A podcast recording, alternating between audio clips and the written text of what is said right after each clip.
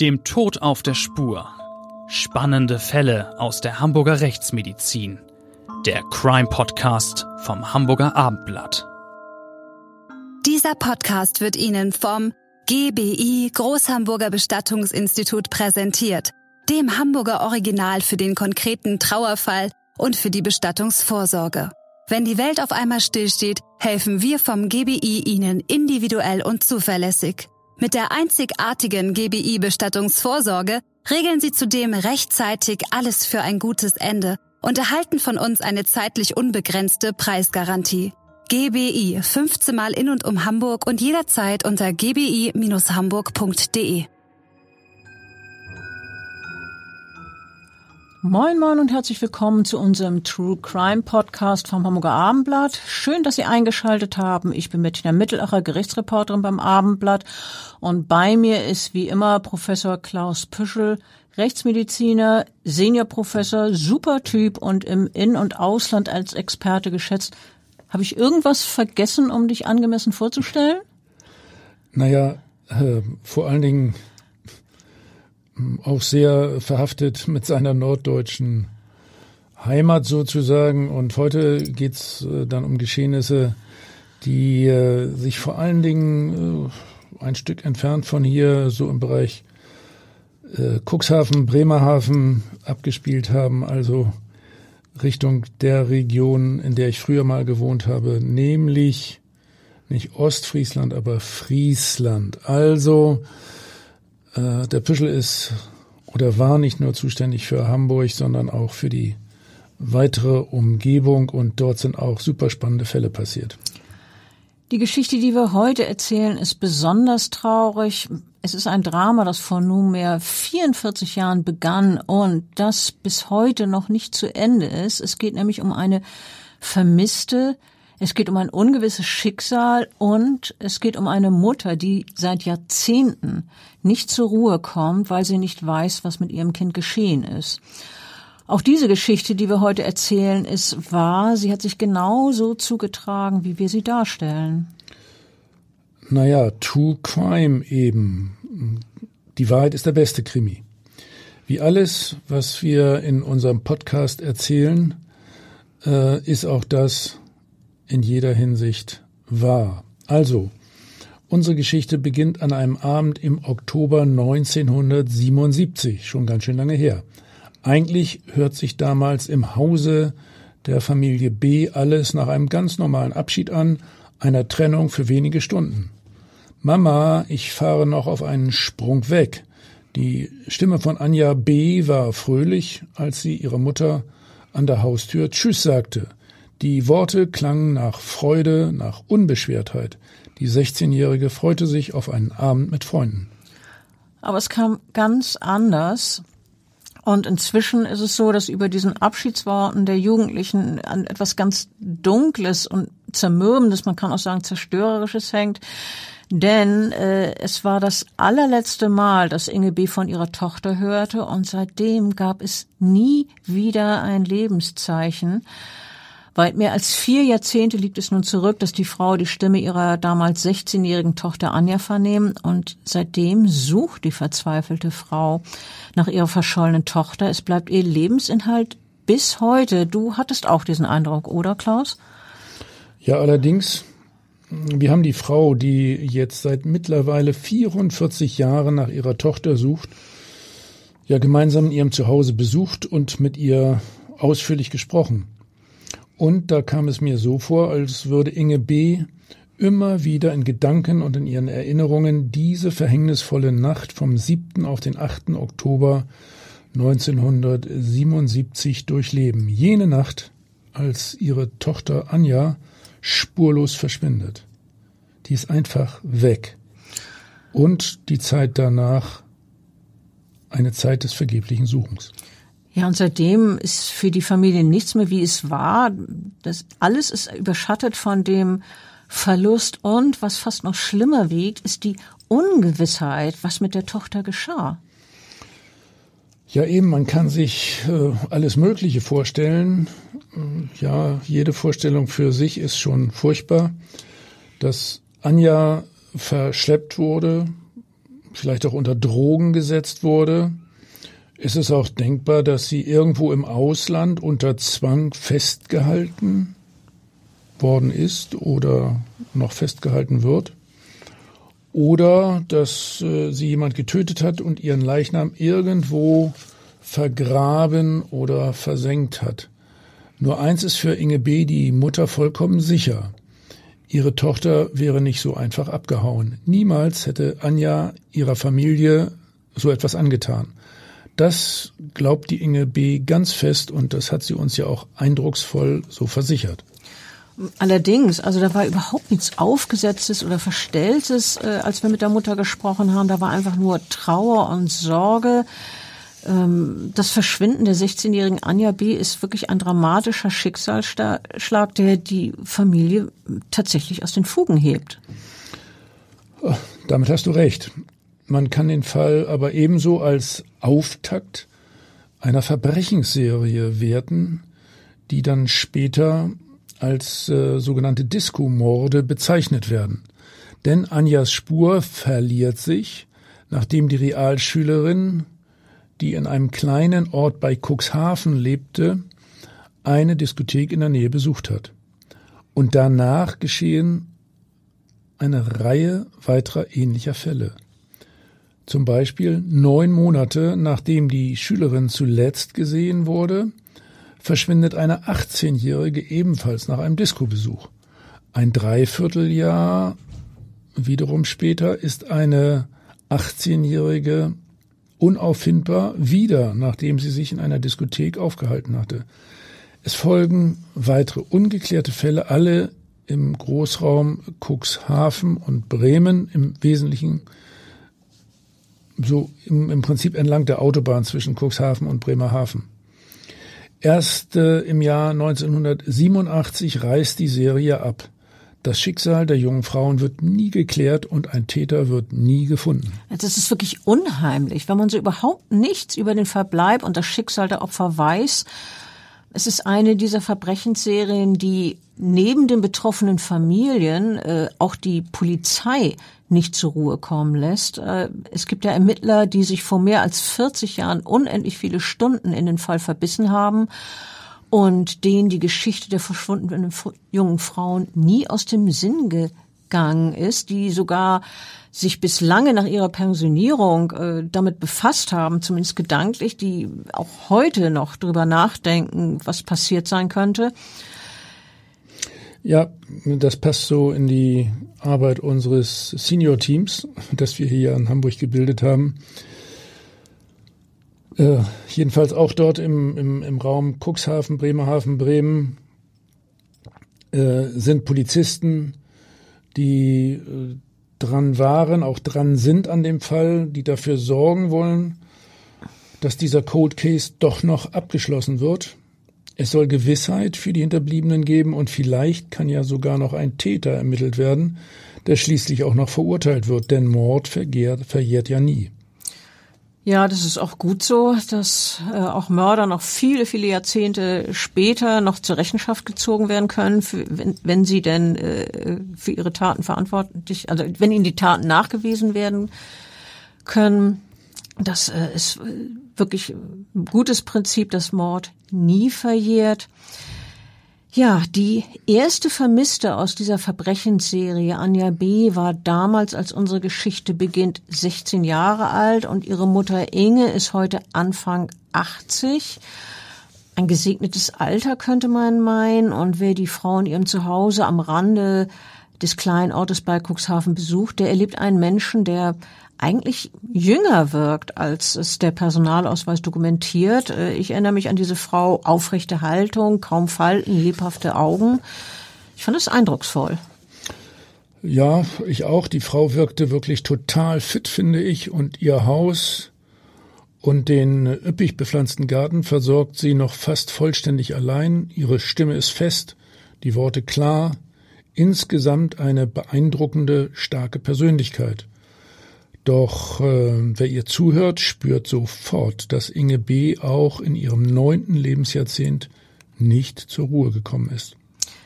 Ich erinnere mich noch gut, wie sie das bei unserem Besuch formuliert hat. Sie hat gesagt, Es vergeht kein Tag, an dem ich nicht nach Anja, an Anja denke. Einen Abschluss kann ich nie finden. Jeden Abend gehe ich mit dem Gedanken an meine verschwundene Tochter ins Bett. So hat sie das damals formuliert. Ähm, und vor einigen Jahren hat sie ja aufgeschrieben, wie sie die Zeit erlebt hat, nachdem Anja Spules verschwunden ist. Und ich finde, das ist wirklich ein eindringliches Dokument der Erinnerung, das wir äh, lesen durften. Sie hat das ausdrücklich gestattet. Und ich finde, man merkt beim Lesen, wie äh, traurig und zugleich rastlos diese Frau ist. Ja, als Mutter, die seit Jahrzehnten ihre Tochter vermisst. Auf der Titelseite ihrer aufgeschriebenen Erinnerung prangt äh, ein Foto von Anja, es ist übrigens dasselbe Bild, mit dem bis heute nach ihr gefahndet wird. Passt heute natürlich eigentlich nicht mehr ganz. Wenn sie noch lebt, sieht sie anders aus. Ja, aber vielleicht erinnern sich die Leute an irgendwelche Situationen ja, damals. Klar. Sie äh, sollen sich ja die Situation damals vergegenwärtigen. Das Foto zeigt eine hübsche junge Frau mit graublauen Augen, die dunklen Haare zum Mittelscheitel frisiert, mit silberner Kette um den Hals und braver weißer Bluse. In den Erinnerungen von Inge B. trägt das Foto die Überschrift ja, letzte Hoffnung einer verzweifelten Mutter. Wenn sie ausdrücklich von Hoffnung schreibt, dann bedeutet das ja wohl, dass ein Fünkchen davon noch da ist? Offenbar ist das so. Kommen wir jetzt äh, aber chronologisch zu den Ereignissen vom Oktober 1977. Als Inge B. am Morgen des 8. Oktober feststellt, dass ihre Tochter immer noch nicht nach Hause gekommen ist, bekommt sie es mit der Angst zu tun. Anja ist immer zuverlässig gewesen und noch nie weggeblieben, ohne ihre Eltern wissen zu lassen, wo sie sich aufhält. Die Mutter erinnert sich, dass ihre Tochter am Abend zuvor mit einem Schulkameraden verabredet war. Sie will den jungen Mann zur Rede stellen, doch ihr gegenüber schweigt er. Nachdem die Mutter bei der Polizei eine Vermisstenmeldung erstattet hat und der junge Mann von den Beamten befragt wird, erzählt er, er und Anja seien gemeinsam zu einer Diskothek mit Namen Mustache gefahren. Dort hätten sie sich aber nach einiger Zeit aus den Augen verloren. Ja, und Inge B., die Mutter, die äh, verlässt sich jetzt nicht darauf, dass die Polizei handelt. Äh, das tut sie sicherlich auch, aber sie begibt sich nun auch selber auf die Suche nach ihrer Tochter. Äh, diese Inge B. ist eine Frau, die mit ihrer Familie auf einem landwirtschaftlichen Hof am Rande eines Dorfes lebt. Und äh, ich stelle mir vor, dass der Besuch in einer städtischen Diskothek, wo sie dann ja nach ihrer Tochter fragt, ihr so ein bisschen wie eine Reise in eine andere Welt vorgekommen sein muss. Nochmal zur Erinnerung. Wir reden ja jetzt über die Zeit Ende der 70er Jahre und diese Diskothek ist ein rauchgeschwängerter, spärlich beleuchteter Schuppen und ähm, Inge B. hat äh, auch gehört, äh, so erzählt sie es Jahrzehnte später, dass hier viele Drogensüchtige verkehren sollen. Das ist ja natürlich nicht geheuer. Naja, und die jungen Leute hören Musik von Pink Floyd und den Rolling Stones. Ja, es gehört sicherlich in die Zeit, genau. Äh, naja, also äh, ob das mit den Drogensüchtigen stimmt, muss dahingestellt bleiben. Jedenfalls kann oder will keiner der anderen Besucher oder des Personals der Mutter auf ihre Nachfragen hin helfen. Die damals 37-Jährige geht in mehrere Lokale im, im näheren Umkreis und äh, bekommt dann den vagen Hinweis, äh, es in den größeren Nachbarstädten ja, äh, der Umgebung zu versuchen. Inge B. erweitert ihren Radius, begibt sich in Häuser und Wohnungen mit Bewohnern, die ihr zwielichtig vorkommen. Und niemand, ja, den sie hier oder dort antrifft, ähnelt ihrer Anja oder weiß etwas von ihrer Tochter. Ja, und sie hat uns dann erzählt, dass sie die ganze Zeit äh, über, während sie die Tochter gesucht hat, die Gedanken natürlich beschäftigt haben, wo ist sie, was, was passiert mit ihr? Wird sie gequält? Hat sie Schmerzen? Ich finde ja, dass solche Gedanken bei den Sorgen, die sich die Mutter macht, sehr nachvollziehbar sind. Mich würden in so einer Situation sicher auch ganz schreckliche Gedanken nicht zur Ruhe kommen lassen. Sie weiß ja überhaupt nicht, was mit ihrer Tochter ist. Auch wenn man natürlich bei aller Sorge noch auf ein gutes Ende hofft. Und außerdem, bei all ihrer Sorge denkt die Mutter auch praktisch und lässt sich jetzt mehrere Dinge einfallen, die bei der Suche helfen sollen. Inge B. lässt äh, zum Beispiel Handzettel drucken und verteilen. Die zeigen die Überschrift Wo ist dieses Mädchen? Und darunter das Foto ihrer Tochter. Ihr Konterfei ist jetzt an nahezu jeder Ecke in der Gegend zu sehen. Nach wie vor führt aber kein Hinweis auf eine heiße Spur. Ja, die Frau äh, Inge B. ist ja wirklich total aktiv. Sie macht ganz viel. Sie reist in Norddeutschland rum, immer auf der Suche. Ja, und dann hat sie erzählt, dass ihr Auto ähm, dann irgendwann tatsächlich für längere Touren und etwaige Übernachtungen sogar ausgerüstet ist. Sie hat immer eine Thermoskanne mit Kaffee dabei, jede Menge Landkarten, Stadtpläne sowie eine Reisetasche mit Waschzeug und Wechselwäsche. So erzählt sie das, damit sie eben jederzeit äh, losfahren kann, äh, irgendwo übernachten kann, wenn es sein muss. Auch ihre äh, andere Tochter, äh, die ähm, ist zwei Jahre älter als Anja. Die beteiligt sich immer wieder an der Suche. Vater und Bruder aber bleiben zu Hause. Und zwar aus unterschiedlichen Gründen. Der Vater ist völlig auf dem landwirtschaftlichen Familienbetrieb eingespannt und kann gar nicht mitkommen, obwohl er es wohl gerne täte. Und der Bruder, äh, der ist jünger als Anja, der muss weiter zur Schule gehen. Ja, also Inge B klappert fast ohne Pause Freunde und Bekannte ihrer Tochter ab, versucht äh, Anlaufstellen auswendig zu machen. Ja, und äh, ganz winzige Erfolge äh, hat sie ja damit, oder Klaus? Äh, ja, wir müssen natürlich auch noch eingehen auf die, die Rolle der Polizei. Die hat natürlich auch systematisch nach der Anja gefahndet. Und ähm, natürlich äh, berücksichtigt man dann auch, äh, dass äh, jetzt Suchmeldungen äh, verbunden werden mit Hinweisen bei der Polizei. Und äh, die Inge B. Äh, lässt parallel zu den Maßnahmen der Polizei äh, zum Beispiel auch im Radio nach ihrer Tochter fahnden. Angebliche Zeugen melden sich, die Anja auf einem Schiff nach Hamburg gesehen haben wollen. Andere behaupten, dass sie in Düsseldorf in einem Krankenhaus liegt. Ja, oder dass man sie in der Bahn, im Bus oder irgendwo in einem Hafen gesehen wurde. Also für die Polizei gibt's dann auch viel zu tun.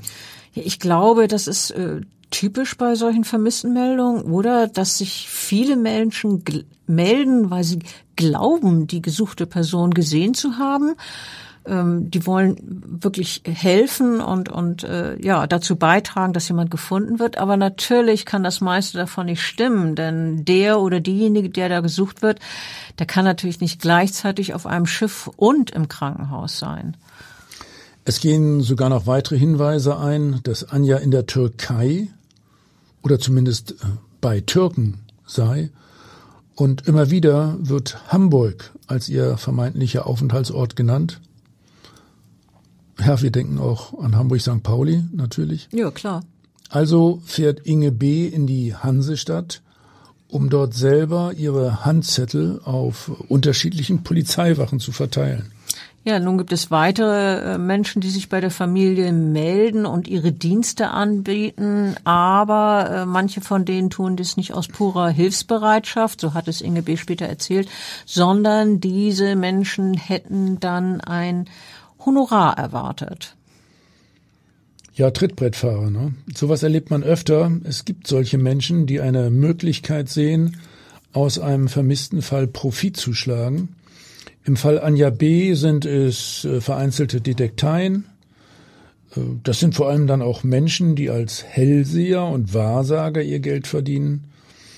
Aber für Inge B. erscheint die Aussicht, über die Glaskugel ihre Tochter zu finden, äh, nicht gerade erfolgversprechend. Da war sie ganz realistisch. Und ich finde das natürlich auch nachvollziehbar. An solchen Spuk würde ich nie glauben. Auch die Mutter denkt praktisch, Sie äh, überlegt, wie sie erreichen kann, äh, dass ihr eine möglichst effiziente, äh, großflächige Verbreitung ihrer Handzettel mit der Suchmeldung nach Anja gelingt.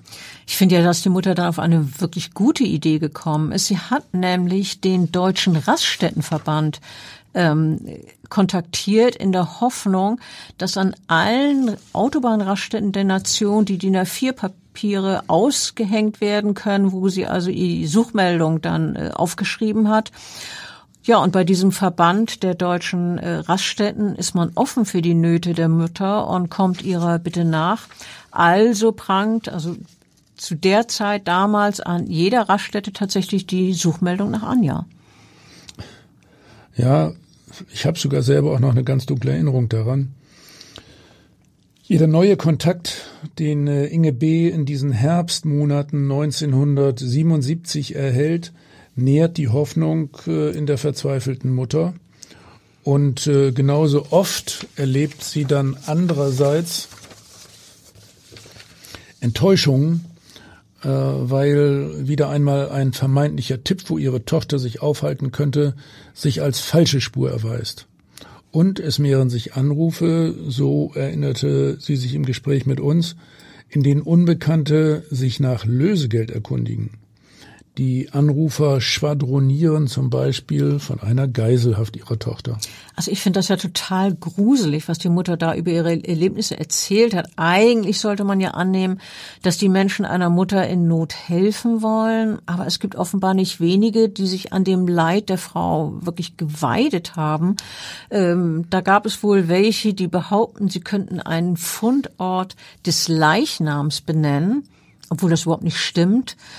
Äh, da muss man sich mal vorstellen, was für, für eine Verzweiflung man äh, so eine Mutter mit so einer Meldung bringt. Ne? Nach dem Motto, da vorne liegt ein Leichnam, ich weiß, das ist deine Tochter. Ja, das, das äh, ist gar nicht wahr. Ganz fies. Andere erzählen von finsteren Bordellen im In- und Ausland, in die Anja angeblich verschleppt wurde und unter Drogen gesetzt wurde. Ja, und äh, Daraufhin, so hat es die Mutter erzählt, wird sie immer öfter von Albträumen heimgesucht, in denen ihre Tochter ängstlich nach ihr ruft. Übrigens äh, noch eine neue Theorie, äh, die, die wir tatsächlich nochmal ernsthaft verfolgt haben. Damals gab es Hinweise darauf, dass junge Mädchen nach Nordkorea verschleppt wurden. Aber das war auch eine falsche Spur oder heute kann ich sagen, keine, keine zutreffende Spur. Mhm. Inzwischen sind äh, Nordkorea. Ich habe das richtig verstanden. Nordkorea, okay. ja, ja. Ähm, aber jetzt zurück zu unserem Fall. Inzwischen sind zweieinhalb Monate seit Anjas Verschwinden vergangen. Das erste Weihnachtsfest äh, ohne Tochter steht an. Weihnachten, ohne dass die Familie komplett ist. Weihnachten ist ja für ganz, ganz viele Familien also ein ganz wichtiges Fest und ja, das äh, dieses Weihnachten empfindet die Familie B dann als besonders schlimme Prüfung. Äh, die Mutter hat uns erzählt, dass damals keiner auf die Idee gekommen ist, Präsente zu besorgen. Ja, naja. will man auch gar nicht. Naja, klar, der Blickwinkel, weil alle nur auf dieses ähm, eine, dieses wichtigste Geschenk hoffen, dass äh, sie ihre Tochter, ihre Schwester wieder zurückbekommen und sie in die Arme nehmen können, aber Anja bleibt verschwunden. In der Folgezeit hat die Mutter dann aufmerksam Presseberichterstattung verfolgt. Ähm, besonders interessieren sie äh, Meldungen, wenn, wenn es beispielsweise einen Leichenfund gegeben hat. Sie verfolgt also ganz äh, aufmerksam Polizeimeldungen. Und äh, wenn da jetzt also drin steht, es ist eine Tote gefunden worden, dann bringt das Inge B. total in Aufruhr. Ihr ist klar, dass sie auch die Möglichkeit in Betracht ziehen muss, dass ähm, eine Tote, über die gerade in der Zeitung berichtet wird, ihre Tochter sein könnte. Ne, ist klar, wenn die, wenn die seit Monaten weg ist, muss man darüber nachdenken. Und ähm, die einmal ist beispielsweise ein zerstückelter Leichnam zu jener Zeit entdeckt worden, ein anderes Mal ein einzelner Fuß und die Mutter, die nun diese Nachrichten liest, die kann natürlich ein, ein Zittern äh, überhaupt nicht bändigen. Die Ängste sind wieder voll da. Ja, und dann äh, ruft sie dann aufgewühlt und, und aufgeregt bei der Polizei an. Was ist, ist das jetzt meine Tochter? Und gut. Du, das äh, klingt ja ehrlich gesagt äh, fast wie bei unserem neuen Krimi, Totenpuzzle. Ja. ja ich hatte, hatte gerade die Assoziation, äh, die Zuhörer dürfen ja auch wissen, dass wir jetzt äh, mal einen richtigen Krimi geschrieben haben, also Mittelacher Püschel Totenpuzzle. Ja, es gibt Leute, die finden, wenn wir die Rückmeldung bekommen haben, dass das sehr spannend sei und dass, äh, dass sie das gerne gelesen haben und dass, das, dass sie das toll finden. Ja. Vielleicht sollten unsere Hörer das auch mal ausprobieren. Gut, also jetzt geht's aber um die zerstückelten Leichname im Zusammenhang mit Anja B ja, äh, die, die Mutter, die fragt natürlich bei der Polizei nach, was, was ist jetzt mit der Toten? Ist das meine Anja und, und ist aufgewühlt? Hm. Solche und ähnliche Reaktionen beobachten Ermittler bei Betroffenen immer wieder, dass äh, Angehörige über Jahre und Jahrzehnte Pressemeldungen über unbekannte Tote engmaschig verfolgen und sich äh, an die entsprechenden zuständigen Polizeidienststellen wenden um abzuklären, ob es sich um ihr vermisstes Kind handelt. Das habe ich übrigens selber hm, tatsächlich mehrfach äh, so, so erfahren, so mitgemacht. Anjas Mutter bemüht sich nun, ihren Fall durch die Sendung Aktenzeichen XY ungelöst publik zu machen. Diese Fernsehsendung kennen unsere Zuhörer, denke ich, äh, zur Genüge. Doch äh, dort kann man ihr zu diesem Zeitpunkt äh, nicht helfen. Was ist da die Begründung? Das ist doch eine tolle Sendung, in der man sich professionell solcher Verbrechen annimmt. Naja, aber in diesem Fall äh, geht es äh, einfach noch nicht, äh, denn formal ist das Verschwinden ihrer Tochter eine Vermisstenmeldung und, und gar kein Verbrechen, das aufgeklärt werden soll. Äh, die, die Mutter bekommt dann den Tipp, ihre Tochter bei einer Sekte zu suchen und versucht auch das, wieder vergeblich. Und noch etwas macht Inge B. das Leben schwerer. Zunehmend, so empfindet sie es, schlägt ihr im Ort auch Feindseligkeit entgegen. So er, sie erlebt Mitbürger, die offenbar glauben, Anja müsse weggelaufen sein. Und dass dann ja wohl unfähige Eltern dahinter stecken müssen, die selber schuld sind sozusagen. Das kann ich mir aber wirklich gut vorstellen, dass solche Vorbehalte die Mutter noch zusätzlich belasten. Inge B. sucht jetzt Hilfe bei einer Organisation, die Familien mit vermissten Kindern unterstützt. Und über diese Organisation bekommt sie beispielsweise Kontakt zu einer Frau in Nordrhein-Westfalen, die nach seit sieben Jahren auf ein Lebenszeichen ihrer verschwundenen Tochter wartet. Sieben Jahre. Also Anja äh, ist erst seit einigen Monaten unauffindbar und ihre Mutter ist seitdem außer sich vor Sorge und sie überlegt jetzt, wie muss es erst jemanden gehen, dessen Kind seit Jahren verschwunden ist. Inge B. kann sich das zu dieser Zeit überhaupt nicht vorstellen. Aber sie ahnt natürlich nicht, dass sie selber ein Vielfaches der Zeit in Angst und Ungewissheit leben wird und dass sie das bis heute tut. Ja, also ihr stehen noch Jahrzehnte bevor. Inzwischen, also jetzt ähm, im, im zeitlichen Verlauf äh, unserer vermissten Sache, inzwischen hat das Jahr 1978 angefangen und für Inge B. führt eine neue Spur offenbar nach Berlin, wo sich Anja laut einem Hinweis angeblich aufhält. Im Jahr 1978 ist die Grenze zwischen der Bundesrepublik Deutschland und der DDR hoch gesichert und eine Fahrt nach Berlin ist mit strengen Kontrollen verbunden. Ja, das, das waren wirklich noch andere Zeiten. Durch das Gebiet der damaligen DDR nach Berlin zu fahren, war ja, bedrückend, finde ich. Die scharfen Grenzkontrollen, die ständige Sorge, vielleicht irgendwas falsch zu machen und von der DDR-Polizei kontrolliert zu werden. Ja, doch Inge B., äh, die hat sich schnell einen Pass besorgt, um sich auf den Weg zu machen und hat dann in Berlin Krankenhäuser abgeklappert, in der Hoffnung, ihre Tochter zu finden. Und sie hat uns ja äh, erzählt, dass sie damals auch nach Ostberlin gereist sei, um einem vagen Hinweis nachzugehen. Aber äh, da sei sie auch zu keinem Ergebnis gekommen. Ähm, und dann äh, ist sie ja zermürbt in ihren Heimatort zurückgekehrt nach dieser vergeblichen Reise.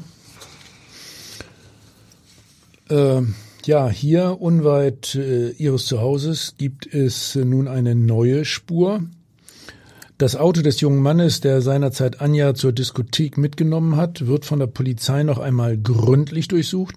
Ein Ermittler entdeckt im Wagen eine Kette mit einem Herzanhänger, von dem Inge B. sicher ist, dass er ihrer Tochter gehört hat. Die Frau muss ja damals total aufgeregt gewesen sein. Immerhin war das aus ihrer Sicht endlich etwas Konkretes, endlich eine richtige Spur. Ja, und richtige Polizeiarbeit. Oh, ja. Also, dieser Herzanhänger äh, war ein, ein Modeschmuck. Also nichts gegen Modeschmuck, aber bei dem Herzanhänger handelte es sich um etwas, äh, das man auch als Massenware bezeichnet. Die Polizei hält den Fund dieses Anhängers deshalb auch nicht für so wirklich aussagekräftig, zumal der verdächtige junge Mann bei einer erneuten Befragung angibt, er habe die Kette irgendwo gefunden und in sein Auto gelegt. Also ich finde das jetzt nicht gerade wahnsinnig überzeugend, was dieser junge Mann da mm. gesagt hat. Nee, ja, ich finde auch, irgendwie sind da schon Verdachtsmomente. Ne?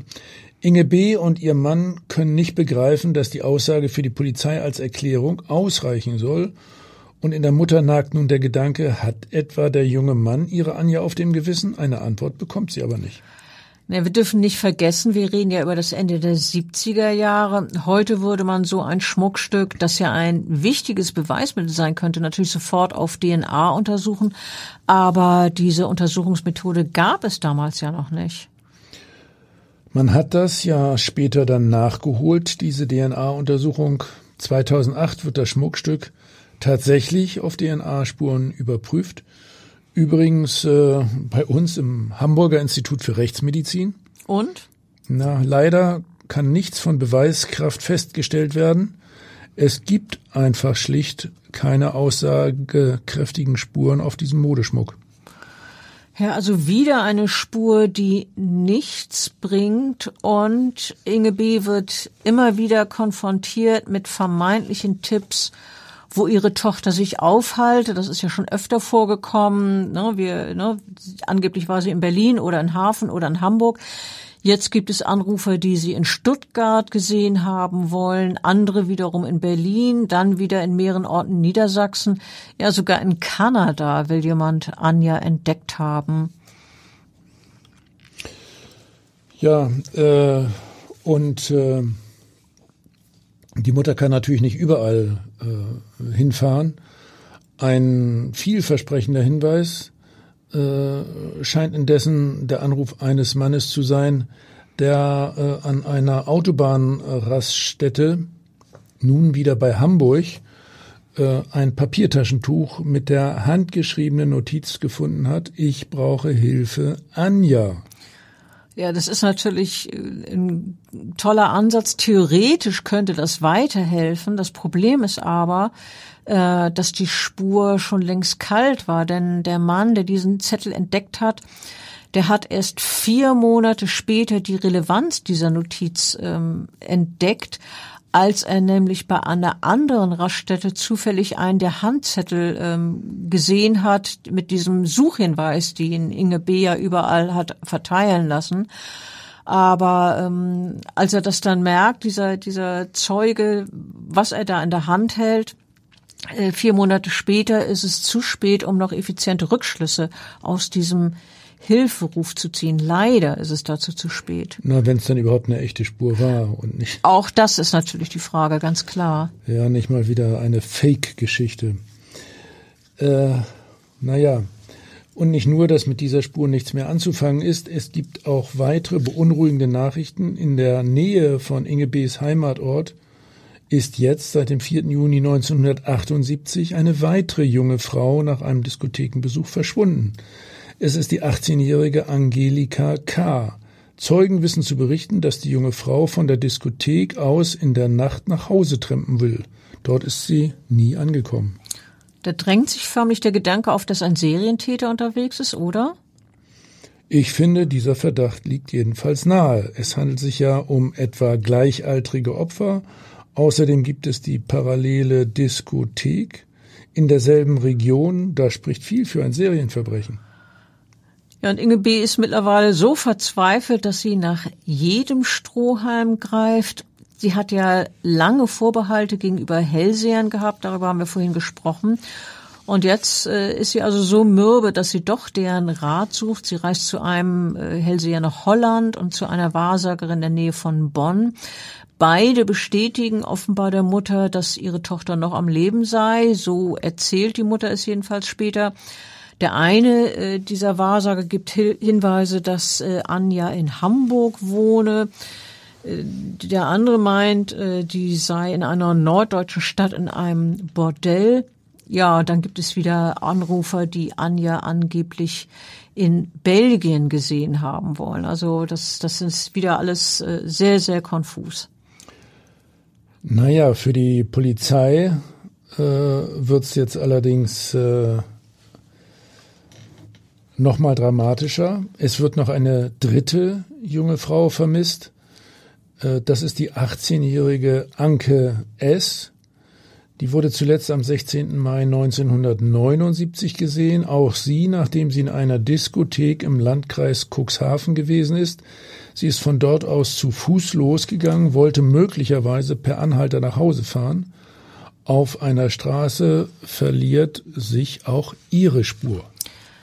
Ja, wieder äh, eine junge Frau, wieder Diskothek. Äh, nicht nur das Alter der drei verschollenen Frauen ist in etwa das gleiche, auch sehen sie sich zumindest ein bisschen ähnlich.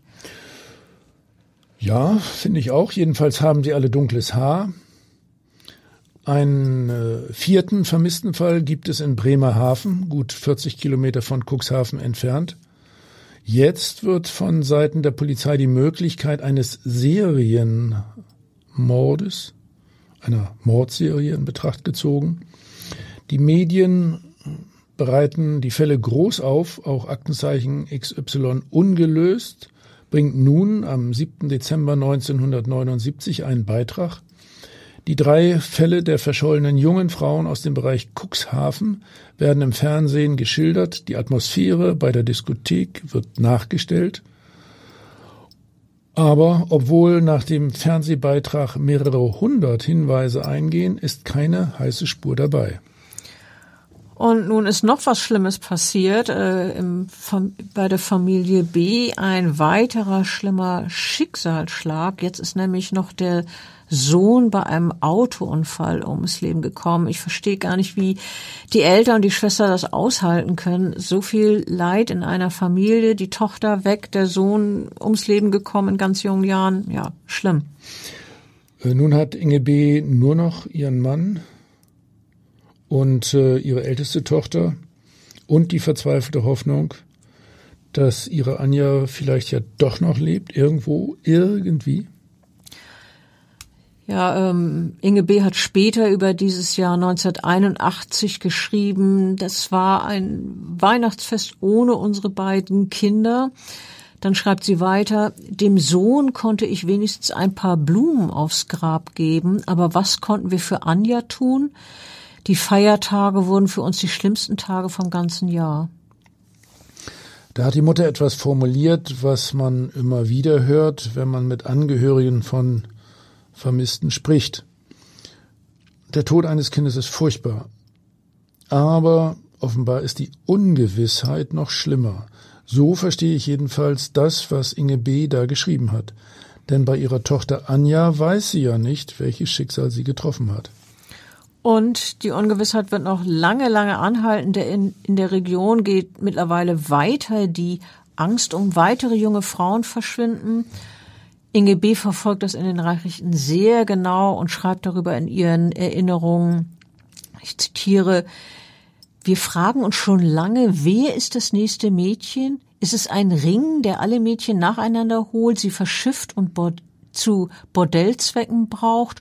Oder ist es ein Mörder, der hier in der Gegend herumläuft? Also sie macht sich da wirklich äh, viele, viele äh, schlimme Gedanken. Ja, sehr berechtigt. Das sind sicherlich die, die, die richtigen Fragen, die sie da stellt. Jedenfalls nach äh, Anja B. und den beiden 18-Jährigen, die in den Jahren 1978 und 1979 plötzlich wie vom Erdboden verschwunden sind, hat das Schicksal bei weiteren Opfern zugeschlagen. Im November 1980 ist es die 19 Jahre alte Andrea M., die vermisst wird. Sie ist nach einem Besuch bei ihrem Freund in einer früheren US-Kaserne nicht nach Hause zurückgekehrt. Der junge Mann wird von den Ermittlern überprüft. Er hat ein Alibi, das wasserdicht erscheint. 21 Monate später trifft es eine 15-Jährige. Christina B. will in einer Diskothek ihren Freund treffen. Zeugen sehen die Schülerin zuletzt gegen zwei Uhr in der Nacht im Garten der Disco. Seitdem ist sie spurlos verschwunden. Ja, und dann geht es genauso mysteriös und gruselig weiter. Im Juli 85 verliert die, sich die Spur einer 17-Jährigen, die eine Freundin besuchen will und dort nie ankommt. Im Juni 1986, also ein knappes Jahr später, gibt es den nächsten mysteriösen Fall. Ähm, hier will eine 24-Jährige im Raum Bremerhaven ein paar Anhalter fahren und dann wird sie nie wieder gesehen. Zwei Monate später ist Irene W zu Fuß zu einer Diskothek unterwegs. Die 19-Jährige wird plötzlich von hinten niedergeschlagen, vermutlich mit einem Knüppel. Der Verbrecher wird offenbar gestört, stößt die bewusstlose junge Frau in einen Graben. Dort ertrinkt sie im Schlamm unter Entengrütze. Ihr Leichnam wird eine Woche später entdeckt. Insofern liegt der Fall etwas anders. Ja, und das ist von allen rätselhaften Fällen der erste, bei dem die Tote später gefunden wird. Du hast es ja gerade erzählt. Alle anderen jungen Frauen bleiben verschwunden und das macht diese Verbrechensserie ja so mysteriös. Man wundert sich, was dort passiert ist. Eigentlich können doch nicht so viele Schicksale ungeklärt bleiben, oder? Ja, man, man wundert sich. Und natürlich ist auch äh, Inge B., höchst beunruhigt. Also nicht nur die Polizei, sondern auch die Angehörigen, ja, wie immer. Entsetzt und voller Ängste verfolgt sie jede dieser Nachrichten über verschwundene junge Frauen. Die Gedanken sind stets da. Ist meiner Anja etwas Ähnliches passiert? Wo ist sie? Lebt sie noch?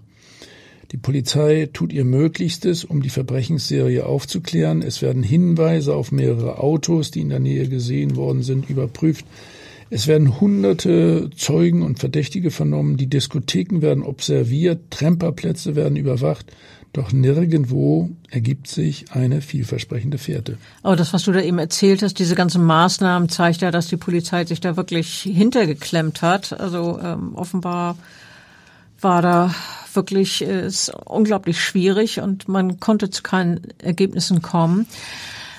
Es gibt aber äh, noch einen Fall und in diesem letzten Fall dieser Verbrechensserie scheint es Jahre später eine heiße Spur zu geben. Das ist nämlich am 23. August 1987. Da wird in der Nähe von Bremerförde die 16 Jahre alte Sonja A. überfallen, die auf dem Nachhauseweg von einer Diskothek ist. Wieder Diskothek, da haben wir es wieder.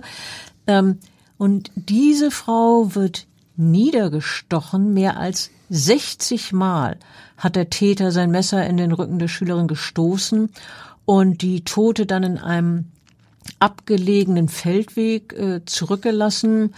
Der Leichnam ist entkleidet worden, die Hände der Frau sind hinter ihrem Rücken gefesselt und äh, sie hat ein Knebel im Mund.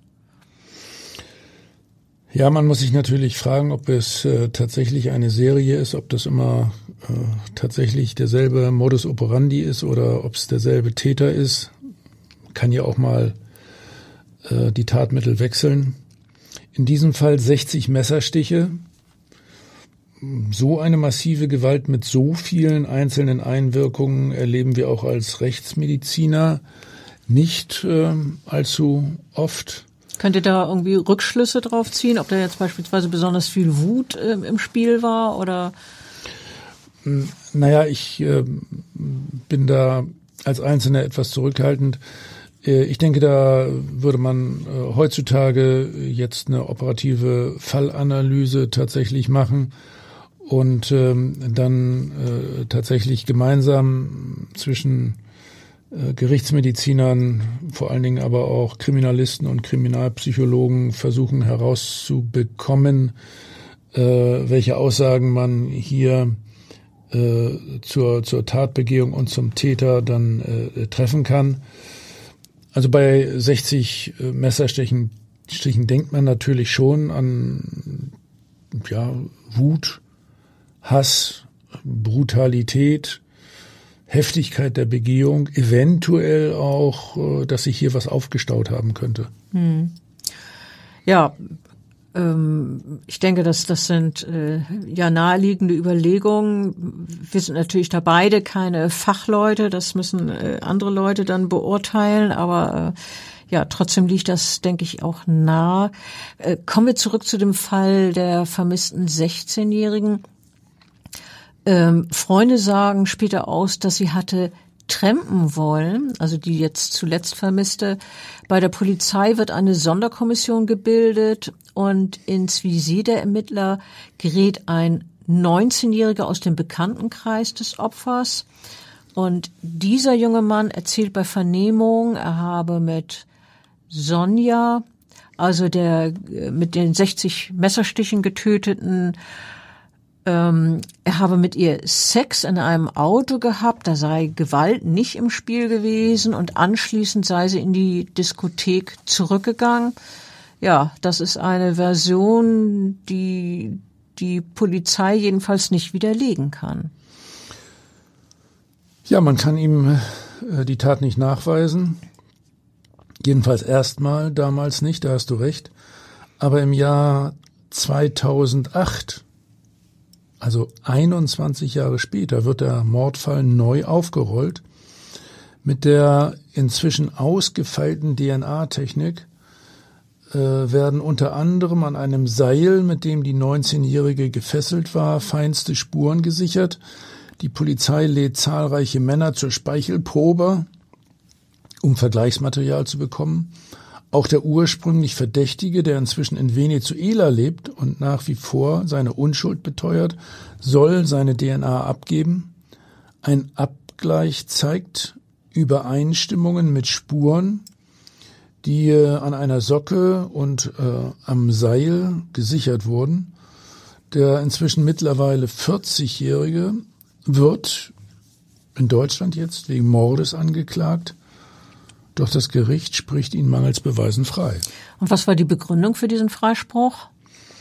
Eine Sachverständige hatte dargelegt, dass die äh, DNA durch eine sogenannte Sekundärübertragung an das Seil geraten sein kann. Also Sekundärübertragung, das will ich kurz erklären. Das bedeutet, dass die DNA einer Person beispielsweise durch einen Händedruck oder das Berühren einer Türklinke sozusagen weiter übertragen wurde, also dass die gar nicht dort direkt angefasst hat, sondern dass das die Spur mittelbar gelegt wurde.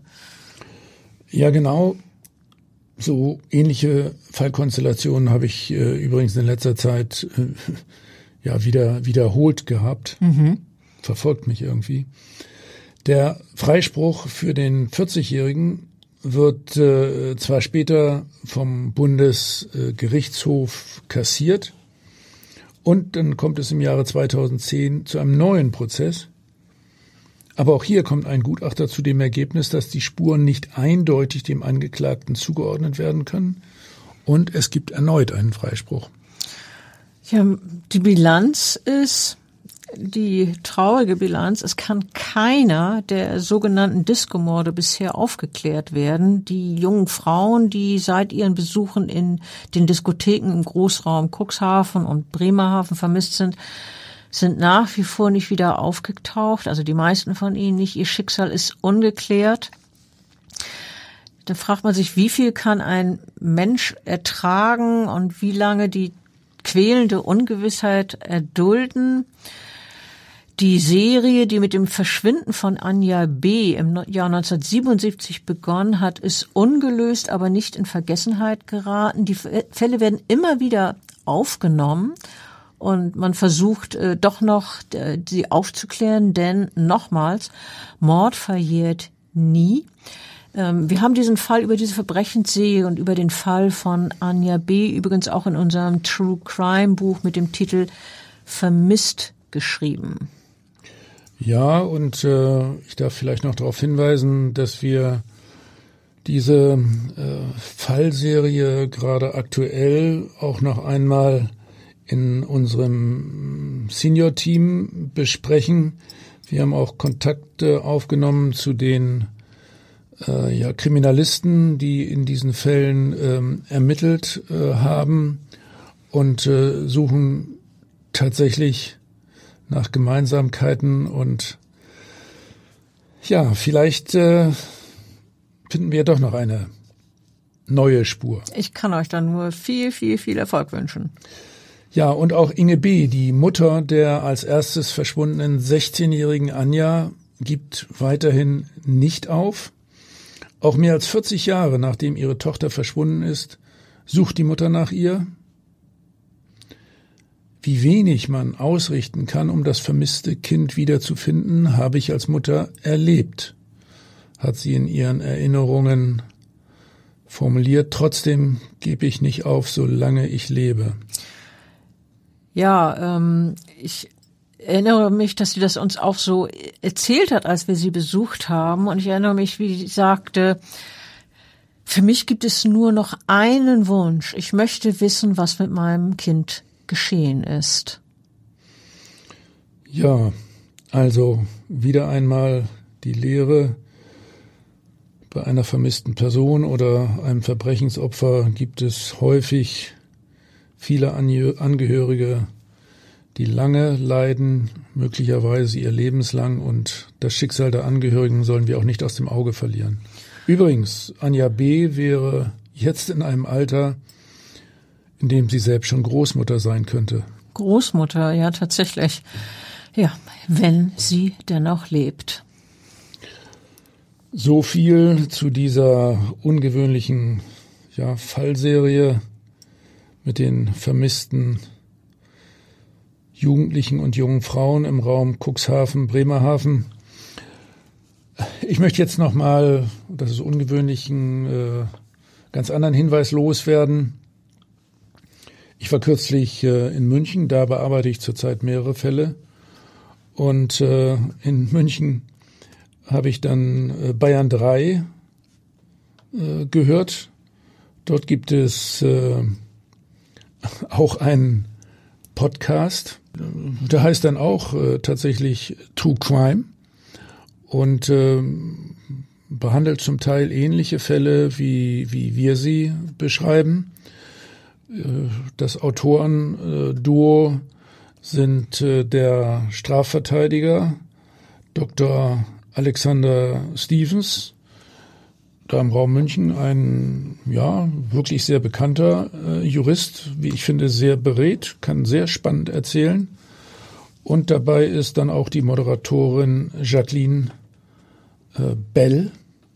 Ich äh, äh, habe diese Podcasts, von denen ich mir dann mehrere angehört habe, äh, ja, als sehr, sehr spannend empfunden und kann sie den Hörern nur empfehlen. Ja, das ist doch ein guter Tipp. Dann sollten die Leute natürlich nachdem sie unsere äh, Podcasts gehört haben, das ist natürlich äh, hat natürlich Priorität, aber dann äh, ist das doch ein super Tipp, dass äh, die auch dass man auch in andere Podcasts reinhört und ja, wunderbar. Und vielleicht empfehlen die Münchner dann ja auch unseren Podcast vom Hamburger Abendblatt und wir werden dann in Süddeutschland äh, vielleicht auch noch ein bisschen mehr gehört. Fände ich schön und ich finde es auch äh, schwer in Ordnung. Gut, also äh, mit dieser kleinen Werbung äh, Schluss für heute und äh, ja, angenehme Träume.